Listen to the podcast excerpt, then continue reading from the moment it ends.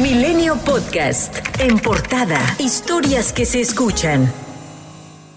El gobierno federal triplicó en lo que va de la actual administración el presupuesto de los programas sociales con los que cada bimestre apoya a grupos vulnerables. Las dependencias de gobierno encargadas de operar 12 programas prioritarios que entregan recursos económicos directamente a sus beneficiarios repartirán este año 680 mil millones de pesos a 14.6 millones de mexicanos, mientras que en el primer año de la llamada cuarta transformación se habrían destinado 227 mil millones de pesos. El apoyo a los grupos vulnerables se posicionó como la mayor prioridad del gobierno federal en el ocaso del sexenio, pues en 2024 las transferencias de dinero representarán el 7.5% de los 9 billones de pesos que integran el presupuesto público. Un reporte de Dynamic, agencia de antropología digital que utiliza herramienta de inteligencia artificial, analizó 73.941 comentarios en Facebook, X, Instagram, TikTok, YouTube y LinkedIn. Los robots de la tecnología Watson de IBM concluyeron que Movimiento Ciudadano concentra el 25.08% de las simpatías de los consumidores de información política, seguido de Morena que alcanzó 17.11% de mensajes positivos. Y aunque la mayoría de las opiniones vertidas en redes sociales son críticas,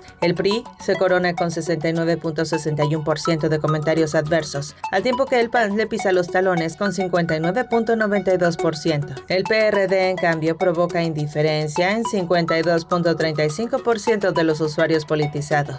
El Tribunal Electoral del Poder Judicial de la Federación perfila en confirmar diversas sanciones contra Morena por inconsistencias detectadas en los ingresos y gastos del partido durante el proceso de selección de la Coordinación Nacional de los Comités de Defensa de la Cuarta Transformación. El proyecto considera que Morena no tiene razón en señalar que las sanciones impuestas por el INE son ilegales porque se le sancionó por propaganda que no estaba relacionada directamente con su proceso político, ya que contrario a lo que señala, el INE sí explicó las razones por las que consideró que la propaganda en la que se difundió la imagen, nombre, lema o emblema de personas que participaban en ese proceso generaron beneficios que deberían ser contabilizados. Sin nombrarla, Claudia Sheinbaum, precandidata presidencial de Morena, Partido del Trabajo y Verde Ecologista de México, aseguró que la designación de Xochitl Gálvez en el bloque opositor se trató de una simulación. La precandidata también respondió a las críticas de la abanderada del PRI, PAN y PRD por la inseguridad en el país aseguró que tanto ella como la oposición tendrían que explicar la guerra contra el narcotráfico declarada por el panista Felipe Calderón durante su mandato. También pidió conocer la opinión de Galvez sobre el secretario de Seguridad en el sexenio de Calderón, Genaro García Luna. Galvez, por otro lado, arremetió contra la oferta de continuidad de Morena, pues significa mediocridad e impunidad, según señaló. En contraste, sostuvo que su apuesta es por el futuro y la esperanza. Advirtió que en México hay más de un millón de vidas perdidas en solo cinco años.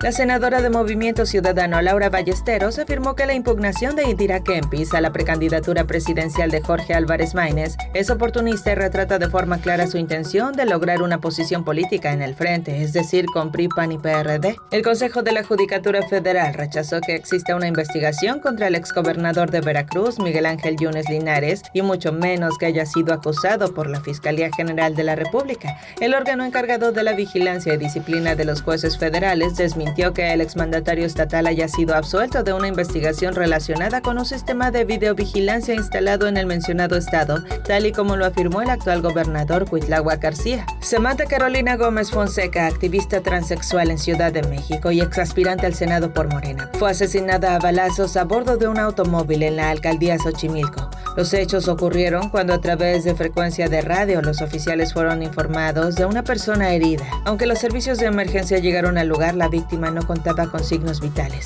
El senador de Morena, Ricardo Monreal, condenó la muerte de la activista, quien dijo dedicó su vida a la lucha contra la discriminación en todas sus formas.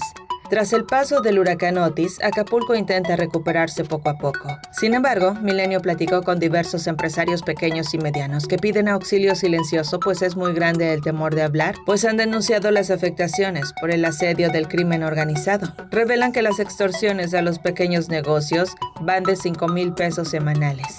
El Departamento de Seguridad Interna de Estados Unidos tendrá a su disposición 40 millones de dólares en el año fiscal 2024 para combatir a las organizaciones criminales que trafican fentanilo y personas, además de otros 305 millones para adquirir equipo de inspección que detecten cargamentos de esa droga. Según la solicitud de recursos presentada ante el Congreso, los 40 millones de dólares tendrán dos destinos. Uno de ellos es el proyecto Monroe, un esfuerzo interno para identificar a las organizaciones que trafican fentanilo basado en la consolidación de información para la toma de decisiones. El otro es la División de Investigaciones de Seguridad Interna en México y su Unidad de Investigaciones Criminales Transnacionales, un grupo de élite que maneja información sensible en materia de organizaciones criminales. Tras intentar cruzar el río Bravo por la frontera de Piedras Negras, Coahuila, Eagle Pass, una mujer de 33 años y sus dos hijos de 18 años, originarios del Estado de México, perdieron la vida. Soldados de la Sedena reportaron que el deceso se debió a la hipotermia debido a las bajas temperaturas. Por estos hechos, el gobierno de Joe Biden denunció nuevamente la obstrucción de Texas a la patrulla fronteriza para que acceda a un sector de la frontera con México.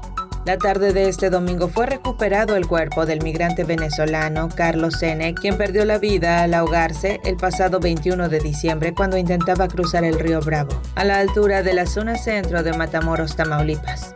Integrantes de la caravana migrante Éxodo de la Pobreza presentan cuadros de fiebre, gripa y convulsiones, aunado a la deshidratación y las llagas en los pies en consecuencia de la falta de espacios adecuados para descansar, el caminar largas jornadas bajo los rayos del sol y la mala alimentación. Milenio Podcast.